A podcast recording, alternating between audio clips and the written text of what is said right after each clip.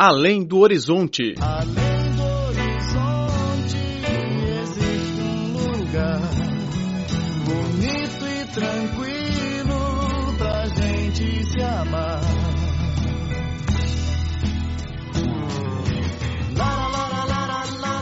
Olá, caro ouvinte, bem-vindo a mais uma edição do Além do Horizonte. Sou Laura Lee. Nos dias de hoje, com a rápida expansão da industrialização, muitas técnicas de artesanato entraram em decadência ou até foram extintas. No entanto, na Alemanha, um país famoso pela manufatura, há centenas de anos se faz um lindo artesanato, a técnica de pintura da porcelana de Meissen. A pequena cidade alemã de Meissen abriga o ofício de porcelana mais antigo da Europa.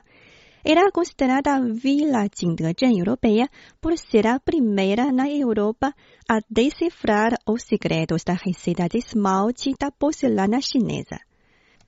Nos séculos 17 e 18, as peças de porcelana chinesa chegavam sem parar nos portos europeus por meio de rotas marítimas. A porcelana chinesa era tão apreciada por nobres e pessoas da classe alta que se tornou um símbolo de riqueza e de hierarquia. A grande demanda e os altos lucros do setor incentivaram uma onda de imitação e pesquisa, o que fez surgir a porcelana de Meissen. Hoje, os milhares de moldes de porcelana produzidos ao longo de 300 anos conservam a arte de Meissen e as receitas de milhares de combinação de cores de esmalte foram guardadas a sete chaves. A escola de pintura de porcelana continua atraente para os jovens de geração em geração. A professora da Escola de Técnica de Artesanato de Meissen, Manuela Casson, disse que a escola recruta anualmente de 8 a 12 alunos e todos eles serão graduados após os estudos de 3 ou 4 anos. No primeiro ano, os alunos só praticam em papel até que suas técnicas de desenho fiquem maduras. Depois, eles vão participar de exames e só poderão desenhar nas peças de porcelana quando forem aprovados no teste. Para a pintura de porcelana, o mais importante é como aplicar as técnicas de pintura no processo de produção de porcelana. No segundo e terceiro ano, os estudantes irão decidir a sua direção de desenho baseando nos interesses. O exame é muito rígido. Quando forem aprovados nos exames de teoria, os alunos têm de concluir sozinhos uma obra de porcelana, o que exige muita dedicação. No estúdio da escola, em um ambiente silencioso, cinco moças com a idade de 20 anos estão se concentrando na pintura. Luisa Furman é uma delas. Eu não acho monótono. Eu adoro arte e história, que podem combinar perfeitamente com a arte da porcelana e o artesanato tradicional. Cada vez que falo com meus familiares que estou estudando em Meissen, me sinto muito orgulhosa, porque a porcelana de Meissen é tão famosa e todas as pessoas a adoram. A pintora Elke Daniberg já trabalha no ofício de Meissen há 25 anos. Ela é a pintora de porcelana da terceira geração da sua família, ao lado da avó e mãe. Daniberg disse que ela cresceu acompanhando as peças de Meissen e agora o seu sonho de infância virou realidade.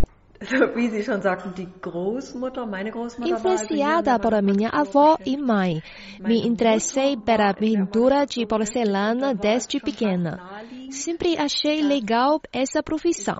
Agora tenho 25 anos e passei muito tempo nessa mesa de trabalho. Tenho prazer no trabalho todos os dias.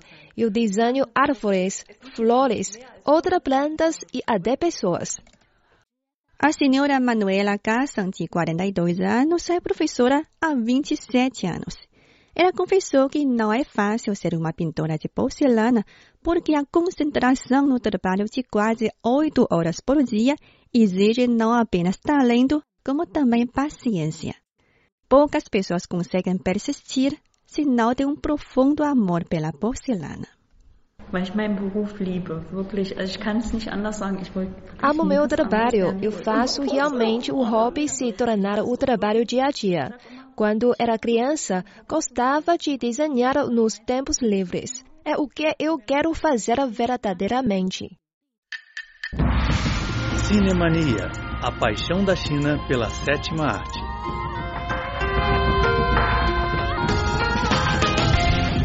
Olá, caro ouvinte, bem-vindo ao programa Cinemania.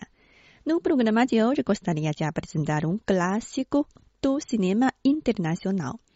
Ele foi o maior vencedor do Oscar de 1965, com premiações em oito categorias, incluindo a de melhor filme, melhor diretor e ator. Apesar da grande vitória da produção, a protagonista do filme, a atriz mundialmente famosa Audrey Hepburn, não recebeu nenhuma premiação nem indicações ao Oscar. Um dos motivos, segundo críticos, é que todas as canções que Hepburn apresentou no filme foram interpretadas por outra artista, Marnie Nixon. O filme começa com um cenário de fortes chuvas.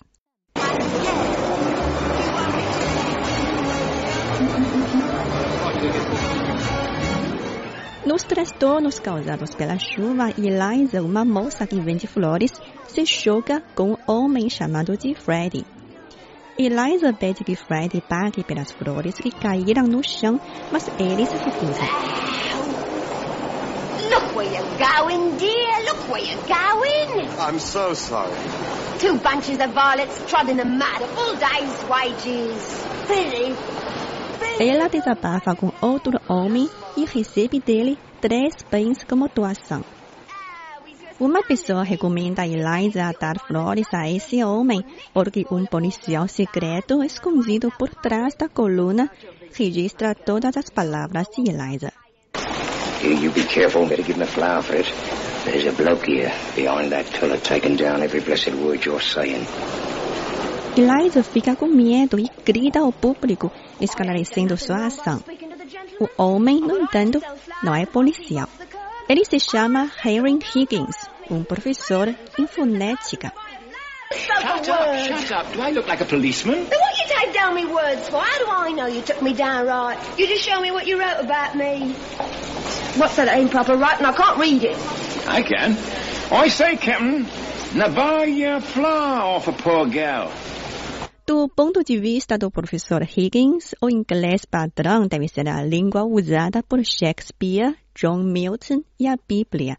E o sotaque da Eliza é uma humilhação ao inglês. Quem fala dessa maneira deve ser executado, declara o professor Higgins. Ele faz uma aposta com seu amigo, o oficial militar Pickering, de transformar Eliza de uma moça sem educação em uma dama em seis meses. Eliza muda-se para a casa de Higgins e aprende o inglês de alta classe. London is getting so dirty these days. I'm Mrs. Pierce, the housekeeper. Can I help you? Oh, good morning, Mrs. I'd like to see the professor, please. Could you tell me what it's about? It's business of a personal nature. Oh. One moment, please. O que ela sonha é ganhar um emprego na loja de flores, porque o lugar só contrata moças elegantes. Higgins, enquanto ensina Eliza a falar corretamente a língua, trata da moça com uma atitude fria e arrogante. A, I, A, I, I. Eliza, I promise you you'll say your vowels correctly before this day is out, or there'll be no lunch, no dinner, and no chocolates.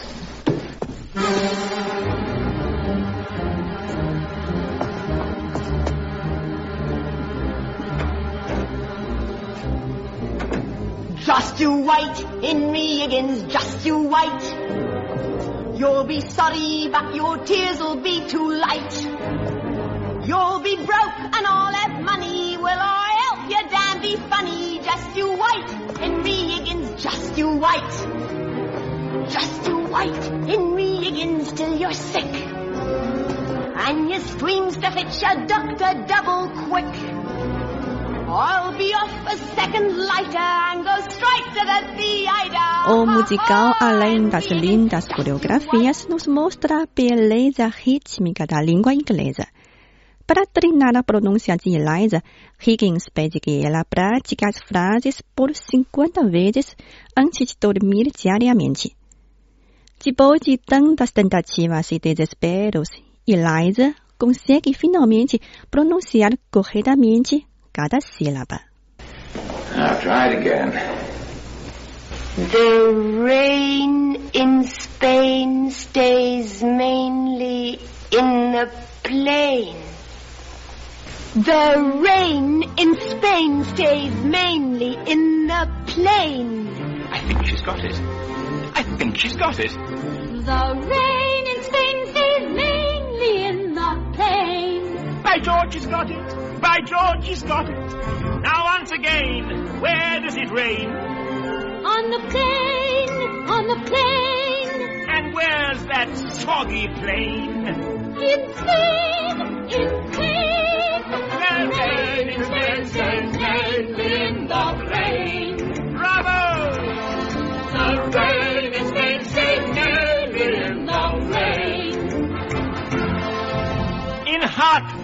Hereford, and Hampshire.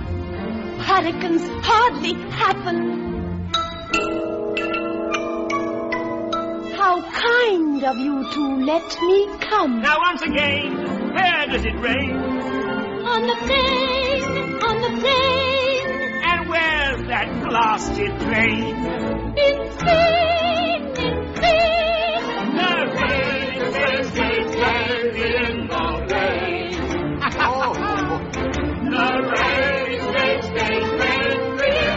Para testar o resultado do treinamento, Higgins decide levar Eliza para uma corrida de cavalos. No local, ela cumprimenta os presentes com o inglês patronizado.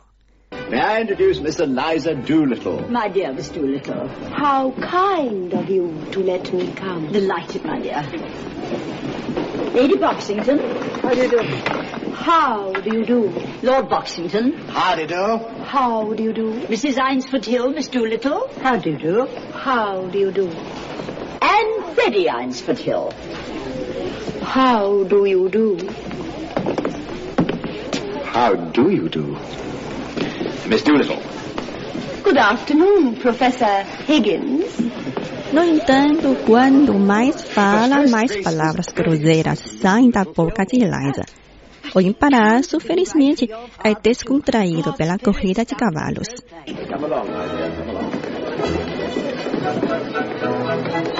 Pickering acha Higgins cruel porque o que ele quer é apenas aprovar a sua capacidade de ensinar Eliza sem prestar atenção aos sentimentos da moça. Higgins, no entanto, insiste em levar a cabo esse teste.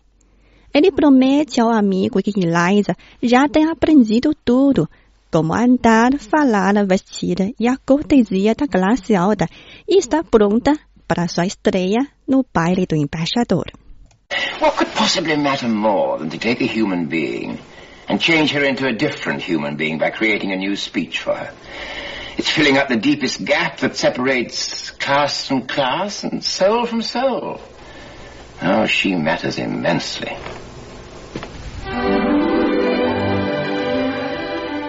Depois de seis meses de treinamento, o professor Higgins e seu amigo Pickering levam Eliza para o baile do embaixador da Grécia. Será que a estreia de Eliza faz sucesso?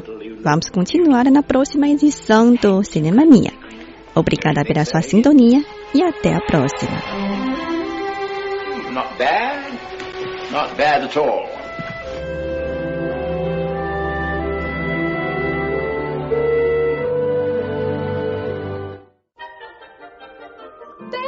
Bed, I couldn't go to bed. My head's too light to try to set it down. Sleep, sleep, I couldn't sleep tonight. Not for all the jewels in the crown.